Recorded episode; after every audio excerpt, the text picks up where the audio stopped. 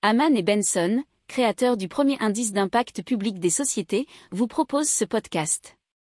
Haman Benson. Le journal des stratèges. La semaine dernière, on vous parlait de l'augmentation du nombre de vélos électriques en France. Cette fois-ci, on vous parle des 2 millions d'utilisateurs de trottinettes électriques en France. C'est un chiffre qui a progressé de 8% en valeur et de 34% en volume en 2020.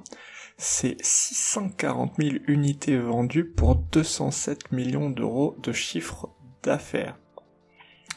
Euh, le marché des engins de déplacement personnel, dont font partie les trottinettes, a globalement cru de 1% en volume et de 7% en valeur avec un chiffre d'affaires évalué à 291 millions d'euros. Alors ce sont des chiffres donnés par la Fédération des professionnels de la micromobilité et de l'agence de prospective Smart Mobility Lab.